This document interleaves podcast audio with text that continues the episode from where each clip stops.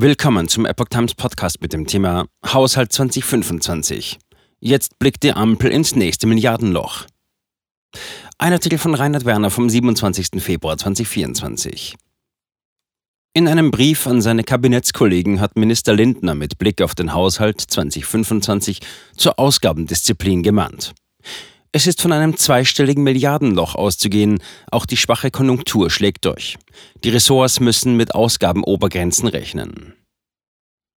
Haushaltsstaatssekretär Wolf Reuter hat im Auftrag von Bundesfinanzminister Christian Lindner dessen Kabinettskollegen in der Ampel auf schwierige Gespräche über den Haushalt 2025 vorbereitet. Zwar ist bisher nicht einmal der Etat für das laufende Jahr aufgrund der Turbulenzen infolge des Schuldenbremseurteils des Bundesverfassungsgerichts unter Dach und Fach, dennoch stehen auch schon wieder die Beratungen mit Blick auf das nächste Jahr an. Aufstellung für Haushalt 2025 wird sich von Vorjahren grundlegend unterscheiden. Das Ministerium hat im Schreiben vom 9. Februar auch keine guten Nachrichten für die Ampelminister. Es zeichne sich, so zitiert das Handelsblatt, ein deutlicher struktureller Konsolidierungsbedarf ab. Es sei nicht zu erwarten, dass die Konjunktur Entlastungseffekte für den Haushalt mit sich bringe. Im Gegenteil, die Bundesregierung musste erst kürzlich ihre Prognose deutlich von 1,3 auf 0,2 Prozent Wachstum für das laufende Jahr senken. Dies werde aber auch Folgen für die Steuereinnahmen im kommenden Jahr haben. Jens Beusen-Hogrefe vom Kieler Institut für Weltwirtschaft, IFW, rechnet grob mit einem Minus von einem Prozent. Bereits im Vorfeld dieser Korrektur waren Haushaltsexperten davon ausgegangen, dass ein Haushaltsloch von mindestens 15 Milliarden Euro für 2025 zu bewältigen sein werde. Deshalb, so kündigt Reuter in seinem Schreiben an, werde sich die Aufstellung des Haushalts 2025 grundlegend von denen in den Vorjahren unterscheiden, nicht nur in zeitlicher Hinsicht. Lindner wird Höchstbeträge für Ausgaben vorgeben. Bis Sommer soll der Entwurf für den Haushalt 2025 stehen. Darin soll auch bereits die Finanzplanung für die darauffolgenden Jahre einfließen, unabhängig davon, ob die Wähler die Ampel erneut mit einer Regierungsmehrheit ausstatten werden oder nicht. Statt wie sonst üblich im Vorfeld neue Etat-Eckwerte im Konsens zu verhandeln, soll es dieses Mal Ausgabenobergrenzen geben. Diese orientieren sich zwar an den Erfahrungswerten bisheriger Ampelhaushaltsentfallsentwürfe. Minister Lindner wird sie den Ressorts jedoch von sich aus vorgeben. Die Verhandlungen über den Haushalt 2025 werden entsprechend die Konfliktlinien verschärfen, die sich zuletzt innerhalb der Koalition aufgetan hatten. Und diese reichen von Fragen wie der Schuldenbremse und möglicher neuer Sondervermögen bis zum Verhältnis zwischen Rüstungsausgaben und zivilen Agenten. Höherer CO2-Preis wird KTF nicht fit für alle Begehrlichkeiten machen. Zu einem heiklen Thema wird nicht zuletzt der Klima- und Transformationsfonds KTF werden. Allein für diesen könnte sich eine Lücke im zweistelligen Milliardenbereich auftun, meinen Haushaltspolitiker. Das Schuldenbremseurteil aus Karlsruhe hatte das Sondervermögen mit einem Schlag um 60 Milliarden Euro reduziert. Zwar gibt es jetzt noch Rücklagen von etwa 30 Milliarden und die höheren CO2-Preise sorgen für einen Zuwachs. Allerdings sind auch die Begehrlichkeiten erheblich, die aus dem KTF finanziert werden sollen. Sie reichen von EEG-Kosten für Windparks bis hin zur Subventionierung von Heizungstausch und grünem Stahl.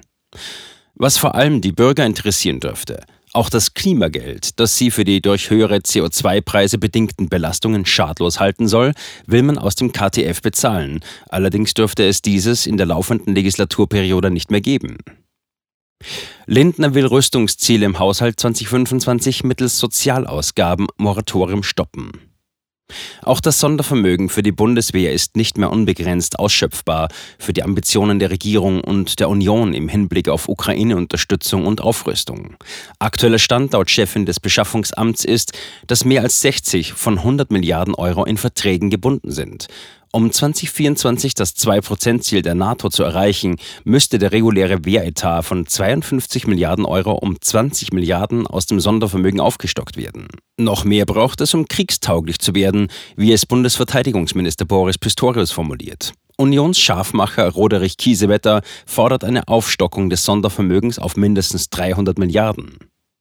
Bundeskanzler Olaf Scholz will das NATO-Ziel nicht nur einmalig, sondern dauerhaft einhalten. Auch die Ukraine-Hilfe könnte noch deutlich teurer werden, sollten die USA nicht mehr bereit sein, im bisherigen Ausmaß Geld und Waffen nach Kiew zu schaffen.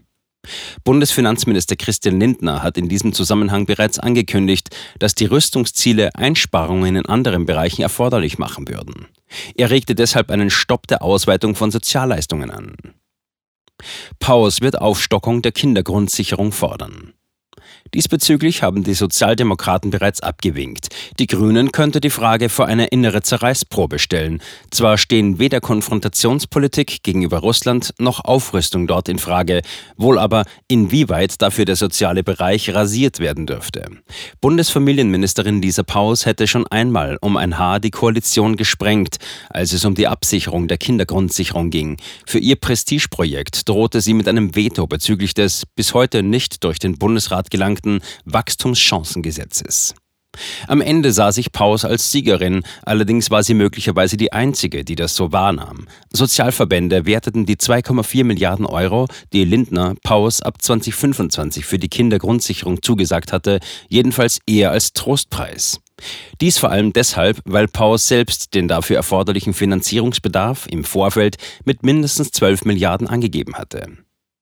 Dass sich Paus weiterhin auf dem derzeitigen Niveau wird abspeisen lassen, ist deshalb wenig wahrscheinlich, Rüstung hin oder her. Es wird daher möglicherweise doch auf einen Ausbau des Sozialetats hinauslaufen. Und dann bleibt immer noch die Frage offen, was dem Bund noch an Optionen bleibt, um einem weiteren Absturz der Konjunktur entgegenzusteuern.